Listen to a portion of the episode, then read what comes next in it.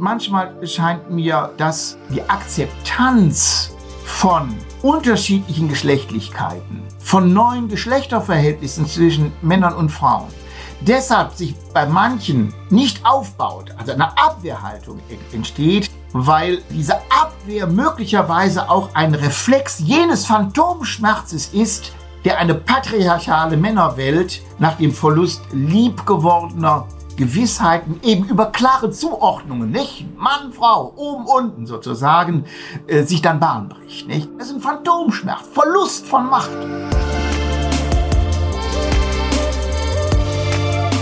Mit Herz und Haltung. Dein Akademie-Podcast.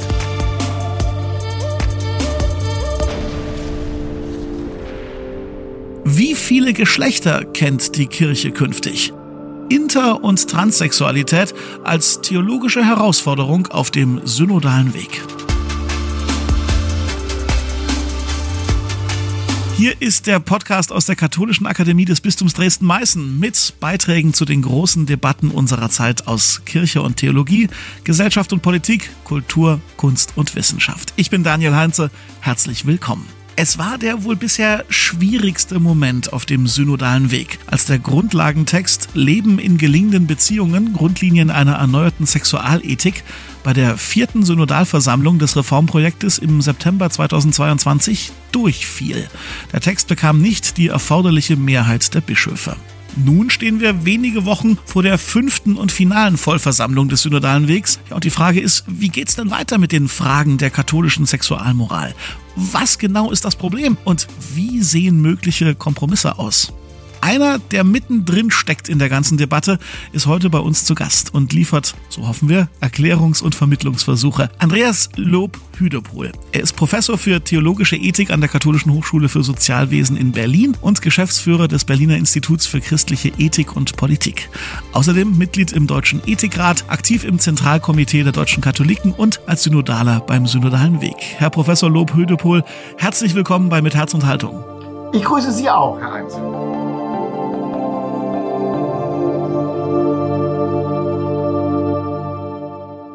Ich habe es in der Einführung gesagt, der Grundtext zur Sexualmoral scheiterte beim letzten Mal. Jetzt haben Sie ganz aktuell zwei Texte vorgelegt, mit denen Sie das Geschehen von damals so ein bisschen wissenschaftlich aufarbeiten und äh, erklären. Bitte legen Sie uns doch noch zunächst mal klar, warum dieser Grundtext inhaltlich keine Mehrheit fand und wo so die Konfliktlinien verlaufen. Also, vielen Dank dass ich das noch mal ein bisschen rekonstruieren kann. Wobei auch ich bin da nur auf Vermutungen angewiesen, weil ich kann jetzt nicht in die Herzen und Köpfe von 230 Synodalen hineinschauen. Ich habe eine ganze Menge Rückmeldungen bekommen und daraus ergab sich für mich äh, oder ergibt sich für mich das folgende Bild.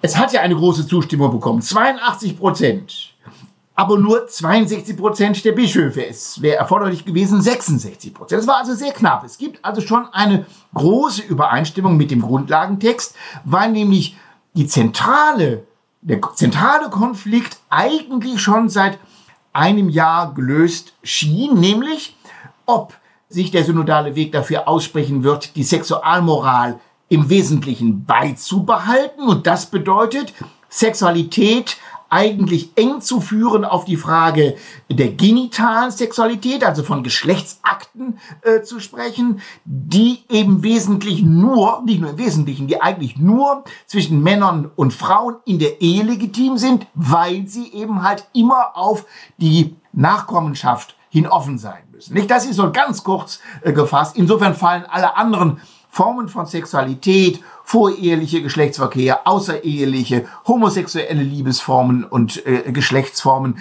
äh, aber auch die Selbstliebe im Gestalt von Masturbation außen vor. Das war, ist nicht gestattet. Und die andere Position sagt, nein, Sexualität ist deutlich mehr als nur die genitale Sexualität. Zweitens, es ist vor allen Dingen ein beziehungsstiftendes Ereignis zwischen Menschen, die sich schätzen und die sich lieben. Es ist auch ein Ja zu den eigenen Lebenskräften, weil Sexualität auch etwas mit der eigenen Lebenslust äh, zu tun hat.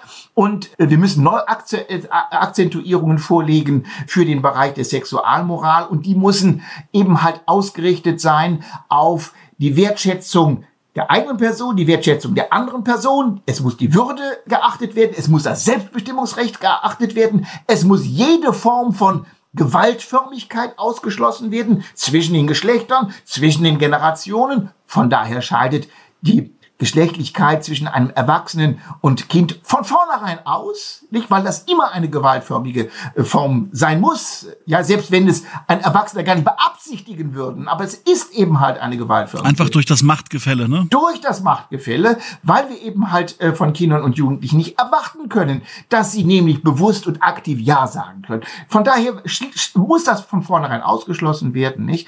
Ähm, aber äh, eingeschlossen werden selbstverständlich alle Formen auch von homosexueller äh, Orientierung, äh, von auch bisexueller äh, Orientierung, immer unter der Voraussetzung, dass sie eingebunden sind in eine wertschätzende Beziehung zu dem jeweils anderen Partner, zu der jeweils anderen Partnerin. Auch Formen der sogenannten Asexualität spielen hier eine Rolle äh, und die treffen die unterschiedlichen Geschlechter ähnlich äh, intensiv, auch wenn darüber kaum gesprochen wird. Das schien überwunden zu sein und jetzt kam eigentlich eine Frage, die schon bedeutsam ist, aber die eher äh, unseren Grundlagentext am Rande eigentlich nur berührt, nämlich das Verhältnis äh, zwischen einer sexuellen Orientierung, also hetero, homo, Bisexualität oder Asexualität und der geschlechtlichen Identität eines Menschen. Und die ist eben halt nicht einfach nur strikt binär verankert zwischen Mann oder Frau oder männlich oder weiblich, sondern es gibt was schon für das Weibliche und für das Männliche gilt, auch Zwischentöne, wenn ich das mal so sagen darf. Viele Nuancierungen. Und die ergeben sich schon aufgrund einer biologischen Anlage der geschlechtlichen. Sie sind nicht irgendwie zugewachsen, also was das soziale Geschlecht angeht, sondern sie ergeben sich schon auch gewissermaßen aus der biologischen äh, Konstitution äh, und Entwicklungs, äh, äh, des Entwicklungsprozesses der geschlechtlichen Entität. Wir sprechen dann eben halt von einer bipolaren Geschlechtlichkeit und natürlich auch von den Variationen äh, der Intersexualitäten. Ich sage bewusst auch plural, weil auch da gibt es nicht eine Intersexualität, nicht? Und auch von Transsexualitäten wiederum in Plural, weil es gibt auch nicht die eine Transsexualität, sondern auch es gibt hier wie bei männlich und weiblich verschiedene verschiedene Variationsbreiten. Und das wiederum war wohl Stein des Anstoßes, äh, weshalb eben halt doch eine ganze Reihe äh, von Synodalen und insbesondere auch eine große Zahl von Bischöfen äh, motiviert hat, sich dem Antrag zu verweigern ich sag's mal etwas plump, da gibt es den Vorwurf oder die klassische Sichtweise, Gott hat nun mal Mann und Frau geschaffen, zwei Geschlechter und alles andere ist irgendwie nicht so richtig kompatibel mit dem, was fundamentalere Positionen äh, in der Theologie sagen. Das ist so das Gegenargument. Warum ist es so schwer zu sehen, okay, es gibt da ja neue Forschungsstände, die Gender Studies haben da humanwissenschaftlich dargelegt, dass es nun mal auch diese Geschlechtervielfalt gibt. Warum ist das so schwer kompatibel? Hm, ja, also es ist natürlich eine enorme Irritation. Und es ist auch immer zugleich eine Anfrage an die eigene geschlechtliche Identität. Ja, und genau wie natürlich auch äh, Homosexualität lange Zeit für heterosexuelle Männer eine Anfrage an die eigene Identität war. Und das ficht einen an. Nicht? Und äh, insofern äh, reagieren viele Menschen mit Abwehr. Und nicht nur mit Abwehr, sondern vor allen Dingen mit äh, Unterordnung und, und mit der Zuschreibung von Minderwertigkeit und dergleichen. Nicht? Also nicht nur mit Abwehr, sondern auch mit Abwertung. Das ist ein sozialpsychologisch häufig äh, auftauchendes Phänomen, was im Kontext äh, der Geschlechterdebatte äh, eine Rolle spielt, allerdings auch in ganz anderen Fragen. Das ist vielleicht ein Motiv, äh, weshalb sich hier Menschen schwer tun. generell scheint sich zunehmend wieder doch äh, auch das kirchliche Lehramt schwer zu tun, äh, wegzukommen von einem Biblizismus. Ja, die korrekte Übersetzung heißt ja, er schuf den Mensch männlich und weiblich. Aber der Schöpfungsbericht oder die Schöpfungsberichte, ne, es gibt ja auch den zweiten, Klammer auf, warum wird der eigentlich nicht in den Vordergrund äh, gerückt? Der, der, der sagt nämlich, dass die Frau aus dem Rippchen äh, des Menschen entsteht. Nicht? Also da merken Sie, das bemüht man schon gar nicht mehr. Da will man nicht mehr dran, weil es nämlich auch zu einer geschlechtshierarchischen Unterordnung von Frauen und Männern ähm, sozusagen genutzt werden kann, diese Vorstellung des zweiten Schöpfungsberichtes.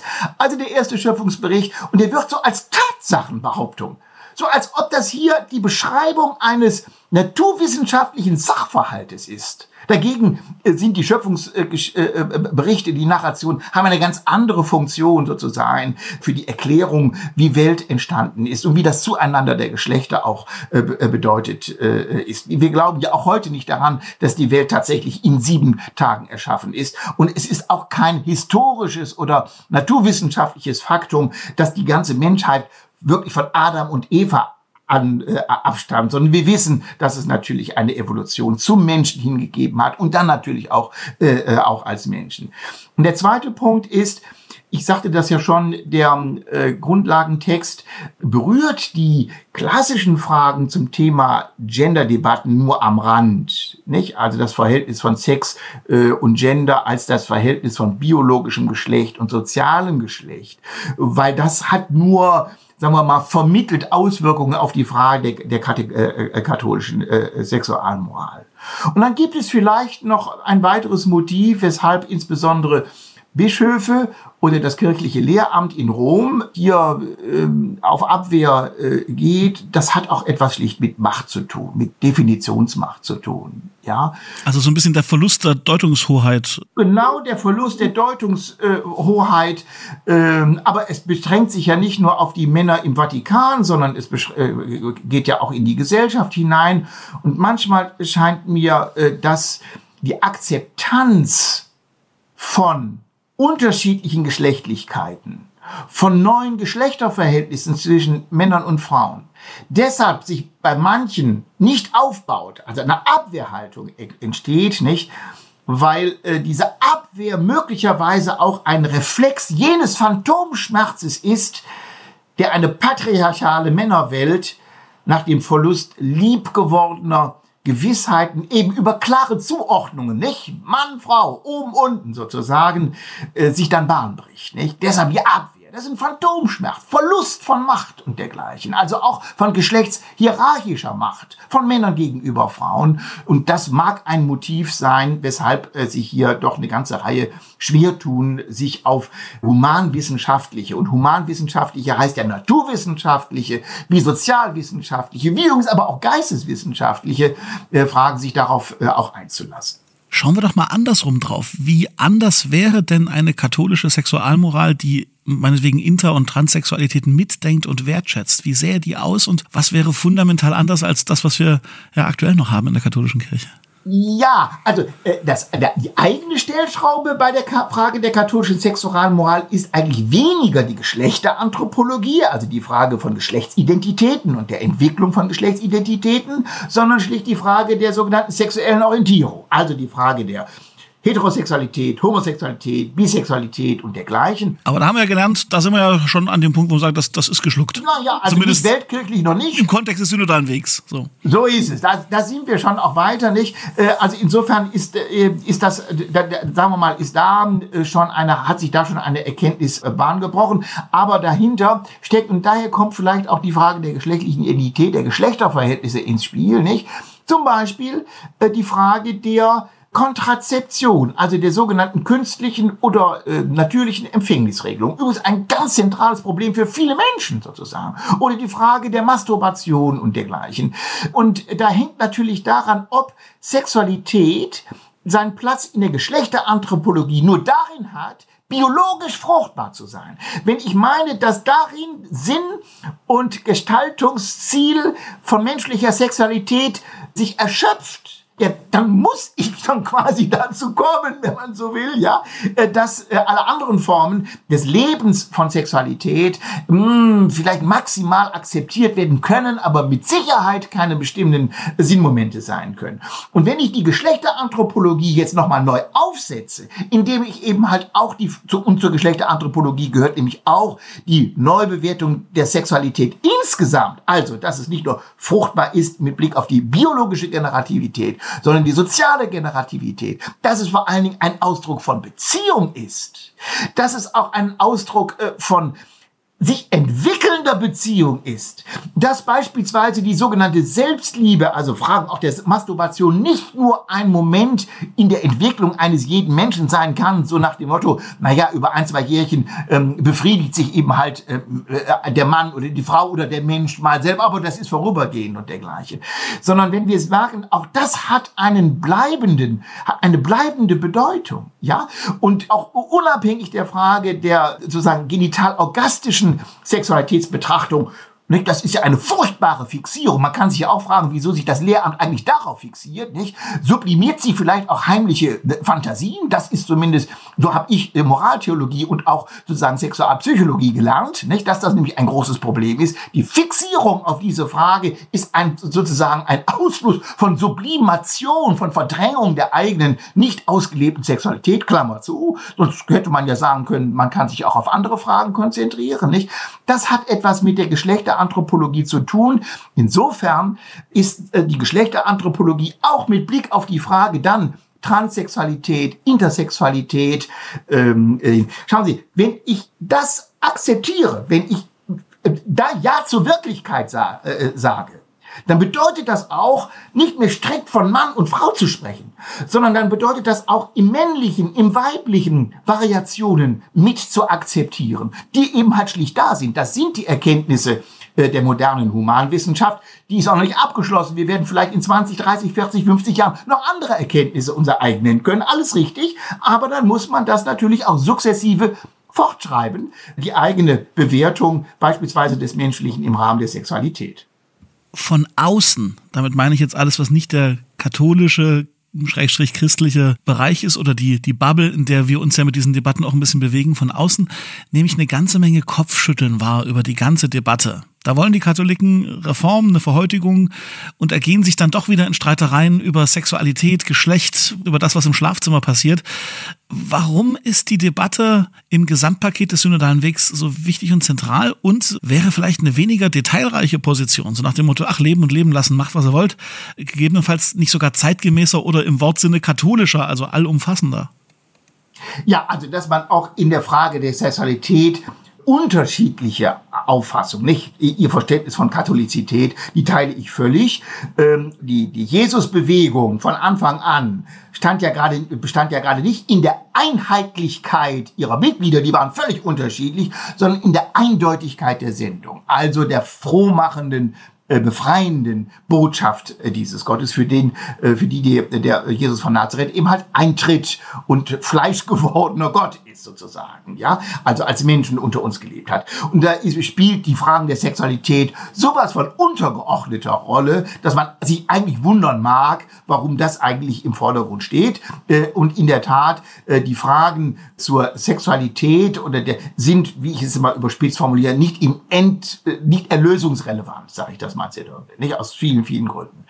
Äh, gleichwohl erlauben Sie mir da doch noch mal äh, einen Punkt. Nicht? Die Eindeutigkeit der Sendung sagt allerdings, dass auch im Rahmen der Sexualität elementarste Rechte des Menschen akzeptiert werden. Also es geht eben nicht anything's go. Das geht's genau nicht. Zur Eindeutigkeit der Sendung Jesu gehört die Akzeptanz von Menschen so wie sie sind, das um ihrer Selbstwillen Dasein, das Verbot, einen anderen Menschen zum bloßen Instrument etwa der Befriedigung meiner Sexualität zu missbrauchen und dergleichen. Und das sind schon Hardcore-Sachen, nicht? Das ist schon sehr, sehr wichtig. Also es gibt gerade, es gehört zur Eindeutigkeit der Sendung, schon auch wichtige Prinzipien, die auch im Rahmen der Sexualität zu verwirklichen sind. Und da würde ich sagen, da bin ich relativ strikt, nicht? Die gelten über überall, Klammer auf, wie es übrigens auch das Menschenrecht auf sexuelle Selbstbestimmung überall gilt, Klammer zu. Und zwar noch diesseits der Frage, ob wir es mit Christen zu tun haben, ob wir es mit Hindi zu tun haben, mit Muslimen oder mit Menschen, die einer ganz anderen Weltanschauung anhängen als beispielsweise bestimmte Religionen, nicht? Die gelten sozusagen. Das sind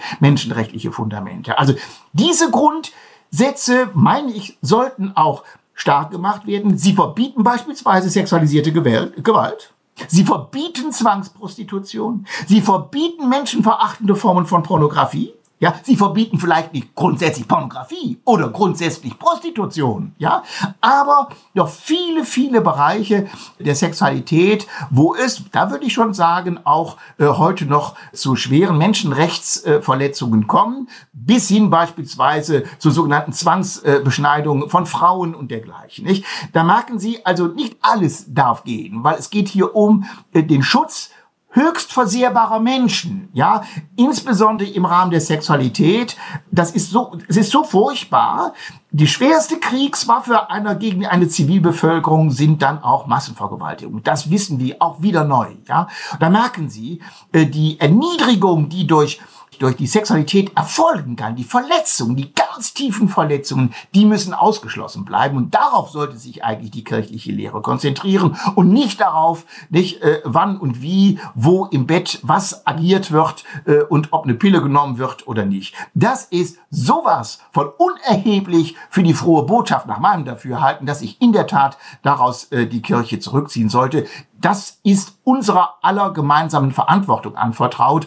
Dafür steht eigentlich auch das letzte Konzil und äh, darauf sollte sich das, äh, das kirchliche Lehramt auch wieder äh, beschränken.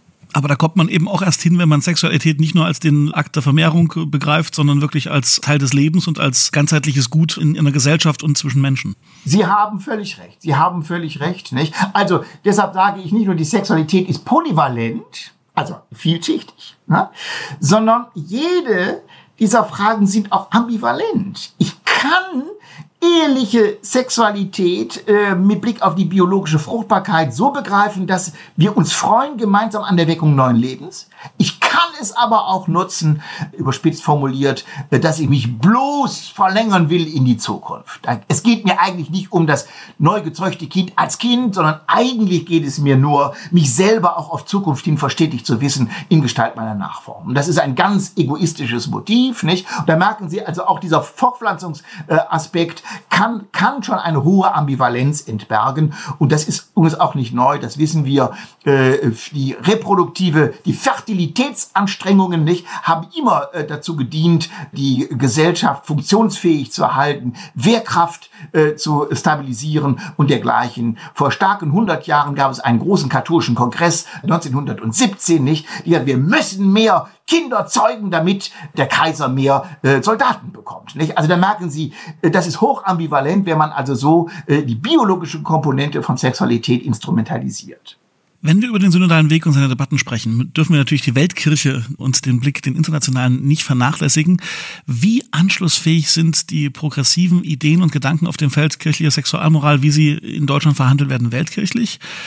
Zwei Hintergedanken dazu. Wenn es in Deutschland schon problematisch ist, Konzepte wie Trans und Inter zum Beispiel mitzudenken, wie soll das weltkirchlich auch nur ansatzweise funktionieren, wenn man das Gefühl hat, dass das in ganz vielen Ländern noch gar kein Thema ist? Und auf der anderen Seite gesehen, solche Aufbrüche wie die australischen Bischöfe, die im September mit einem Schreiben überrascht haben, Created and Loved hieß das, das war ein Schreiben zum Thema Gender Studies und die sind womöglich sogar schon weiter als der Rest der katholischen Welt. Also wie ordnen Sie die deutschen Debatten da ein und wo gibt es Anschlusspunkte und wo sehen Sie die größten Herausforderungen weltkirchlich? Tatsächlich? Ja, also erstens, äh, Sie haben das völlig richtig beschrieben. Wir haben eine sehr, sehr große Ungleichzeitigkeit. Aber nicht nur eine Ungleichzeitigkeit auf einer fortschreitenden Entwicklungslinie, sondern wir müssen auch zur Kenntnis nehmen, es gibt auch wiederum äh, äh entgegenlaufende. Äh, der äh, Papst hat es gerade vor kurzem ja nochmal ausdrücklich erwähnt. Es ist ja nicht so, äh, dass Homosexualität beispielsweise nur zögerlich zugelassen wird Nein, es verstärken sich auch die Tendenzen, Homosexualität nochmal furchtbar zu penalisieren, bis hin zur Frage Forderung nach Todesstrafe. Also wir haben ja nicht nur eine Ungleichzeitigkeit der Entwicklung in eine Richtung, sondern wir haben auch innerhalb der Weltgesellschaft, jetzt kommt es, innerhalb der Weltgesellschaft und damit auch innerhalb der Weltkirche auseinandergehende äh, Positionen. Muss man nüchtern zur Kenntnis nehmen. Das ist Teil der Wahrheit. Insofern ist die Position, die die katholische Kirche in Deutschland im Rahmen des synodalen Weges nicht einzigartig. Sie haben ja schon darauf hingewiesen, die australische Bischofskonferenz hat mit einem, wie ich meine, vorzüglichen Papier auf die Frage von Transgender und Intersexualität reagiert. Und zwar jetzt nicht nur abstrakt, sondern sie hat gesagt, was bedeutet das eigentlich für unsere katholischen Schulen? Nicht? Also sehr, sehr konkret. Nicht? Wie organisieren wir unsere Lehrpläne in diese Richtung? Also von daher schon eine sehr weite äh, Positionsbildung. Ja, es gibt in anderen Kirchen sowohl des Nordens wie auch des sogenannten globalen Südens unterschiedliche Aufbrüche. Fragen der sogenannten Kontrazeption, also die Frage der Empfängnisverhütung, ist in nahezu allen weltkirchlichen Orten relevant. Ja, und äh, da steckt ganz viel natürlich auch äh, Druck hinter, da ist viel Musik äh, in der Diskussion. Anderes dagegen, Sie haben das Stichwort genannt, die Frage des Umgangs mit Transgeschlechtlichkeit ist sehr, sehr, sagen wir mal, verzögert, sich damit zu befassen. Schauen Sie, die Nachrichten von heute, die äh, schottische Ministerpräsidentin ist äh, zurückgetreten, unter anderem auch deshalb offensichtlich, weil sie ein Gesetz zum Transgender äh, nicht hat durchbringen können in Schottland. Da merken Sie, es gibt natürlich auch gesamtgesellschaftlich große Probleme und Widerstände. Und ich bin guten Mutes, dass wir diese, diesen Diskussionsprozess in Ruhe, wohlgemerkt, in Ruhe vorantreiben können, sich damit äh, auch auseinanderzusetzen. Äh, äh, ich bezweifle allerdings nur, das will ich ganz offen sagen, dass diese Fragen, jetzt überspitze ich es, nur durch stilles Gebet und Meditation äh, möglich ist. So wird ja manchmal auch Synodalität missverstanden, dass wir uns dann hinter in Kleingruppen äh, zurückziehen und äh, den Heiligen Geist meinen, allein meditativ zur Geltung bringen zu können. Äh, ich befürchte, dass wir da die Rechnung ohne den Heiligen Geist gemacht haben, denn da meine ich, äh, viele Fragen müssen auch schlicht äh, offen diskutiert werden und nicht nur meditiert werden. Es muss auch gerungen werden und gerungen werden dürfen. Und wer hört, muss jemanden zubilligen, dass er auch mal was sagt.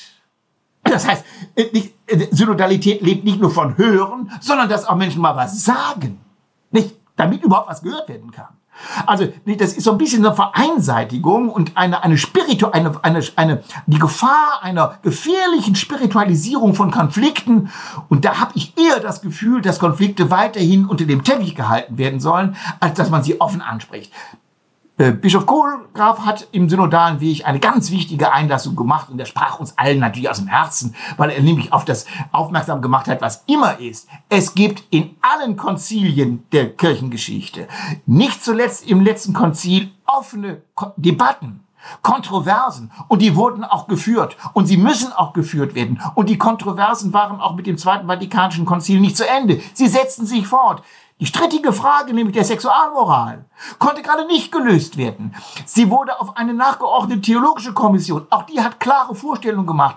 Der Heilige Vater ist ihm nicht gefolgt, sondern hat dann selbst eine Enzyklika genannt, Humane Vitae gemacht. Das ist alles völlig korrekt, aber daran merkt man, es sind tatsächlich diskursive Prozesse, die geführt werden müssen. Man kann das nicht alles nur Gebet und Meditation äh, überantworten. Wobei ich nichts gegen Meditation und Gebet äh, und gottesdienstlicher Feier gesagt haben will. Ganz im Gegenteil, das sind Momente heilsamer Unterbrechungen von Diskussionen. Ich sage bewusst heilsamer, aber die heilsame Unterbrechung unterbricht etwas anderes und ist kein Selbstzweck.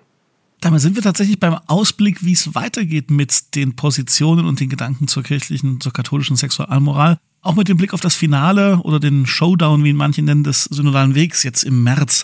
Mit dem Wissen um das, was bei der letzten Vollversammlung passiert ist, mit dem Wissen, welche Texte durchgegangen sind und welche nicht, würde ich Sie zum Schluss um zwei Perspektiven bitten. Zum einen, welchen Ausgang bei dem Thema Sexualmoral hätten Sie gern und welchen Ausgang oder welchen Umgang mit dem Thema halten Sie für wahrscheinlich? Also ich hätte natürlich gerne, dass äh, der Handlungstext Vielfalt, äh, äh, geschlechtliche Vielfalt achten und wertschätzen, natürlich Akzeptanz findet und zwar auch die erforderlichen Mehrheiten äh, findet, äh, dass daran weitergearbeitet wird. Äh, die jetzige Beschlusslage liegt ja auch vor, dass das nicht endet Anfang März, sondern dass es ein Startschutz für weitere Befassung ist und äh, das hoffe ich mir natürlich. Ich selber würde die Hoffnung auch nicht aufgeben, dass das gelingt, aber wenn es keine, äh, nicht die erforderliche Mehrheit äh, findet. In der ersten Lesung hat es, ich meine, irgendwie 85 Prozent Zustimmung bekommen, wenn ich das richtig in Erinnerung habe. Äh, also gab es ja schon mal eine erste äh, wichtige Unterstützung, dass dann aber wenigstens dieser Handlungstext eine weitere Beachtung findet, äh, beispielsweise in dem nachlaufenden Prozess des synodalen Ausschusses, dann später des synodalen Rates. Und da bin ich mir relativ sicher, genau wie unser Grundtext, der zwar nicht abgelehnt, aber nicht die erforderliche Mehrheit gefunden hat für eine förmliche Beschlussfassung als synodalen Weg, der hat eine so breite Rezeption erfahren. Er ist ja übersetzt worden in verschiedenen Sprachen. Man kriegt Anfragen noch und nöcher. Publikationsprojekte sind daraus erwachsen. Die hätte es vermutlich nie gegeben, wenn er die erforderlichen Mehrheiten bekommen hätte, denn dann hätten alle gesagt, ah ja, die katholische Kirche in Gestalt des Episkopates wie auch in Gestalt des gesamten Gottesvolkes haben eigentlich nur einen wichtigen Schritt nachholender Entwicklung vollzogen. Das finden wir auch ganz gut, aber es ist nicht irgendwie der Aufreger, dass sich die katholische Kirche langsam annähert einer Sachverhaltseinsicht, die ansonsten gemeinmenschlich, äh, hätte schon mal gesagt, äh, Common Sense darstellt. Könnte also sein, dass ein bisschen das Phänomen des äh, Barbara Streisand-Effekts sozusagen dem Text am Ende hilft, dass also was, was eher weg sein sollte, plötzlich viel größer geworden ist durch das Skandalon, durch die Ereignisse, die um den Text passiert sind. Ja, weil in der Tat, das überrascht mich schon. Äh, das hat mich deshalb schlicht überrascht, weil es ja vorher äh, und das ist meine Kritik eigentlich an die Kritikerinnen und Kritiker dieses Textes, es hat ja keine Änderungsanträge in diese Richtung gegeben. Die fundamentale Weichenstellung ist vor einem Jahr passiert oder vor anderthalb Jahren mit damaligen 86 Prozent für die Ausrichtung dieses Textes. Und deshalb haben wir natürlich als Synodalforum in diese Richtung weitergearbeitet und nicht in eine andere Richtung.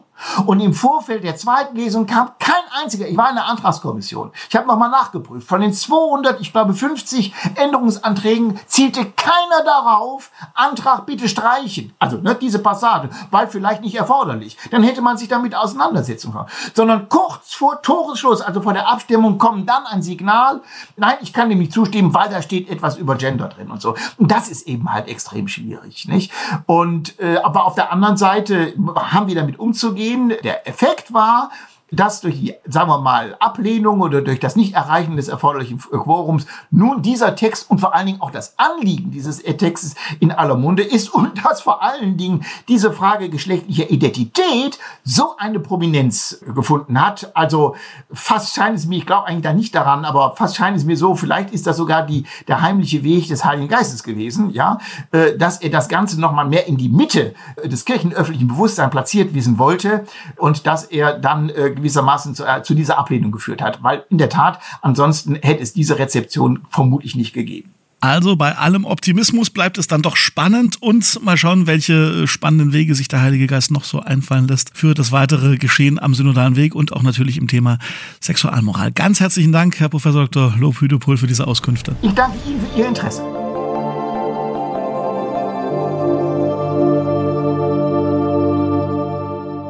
Beiden angesprochenen Texte von Dr. Lob Hüdepol, die sind ganz aktuell erschienen in einem Buch aus dem Herder Verlag. Die Aufsatzsammlung heißt Kirchliche Sexualmoral vor dem Abgrund, theologische Perspektiven zum synodalen Weg. Herausgeber sind Konrad Hilpert und Jochen Sautermeister und ihr bekommt das Buch jetzt überall im Handel. Es ist auch als E-Book verfügbar. Eure Meinung zum Thema interessiert uns natürlich sehr. Bitte mischt euch ein und diskutiert mit auf Instagram, Facebook oder auf der Website der Katholischen Akademie. Die ist lebendig-akademisch.de. Und wenn euch gefällt, was wir hier im Podcast so machen, dann empfehlt uns bitte weiter an Menschen in eurem Umfeld, die das auch interessieren könnte. Das ist immer noch die beste Art der Werbung und die hilft uns sehr. Schon jetzt dafür vielen Dank. An dieser Folge mitgearbeitet haben Thomas Arnolds und ich. Mein Name ist Daniel Heinze. Danke fürs Zuhören und bis zum nächsten Mal.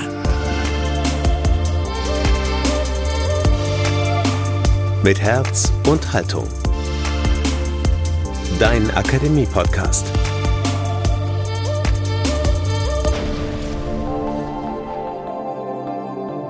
Ein Angebot der Katholischen Akademie im Bistum Dresden-Meißen.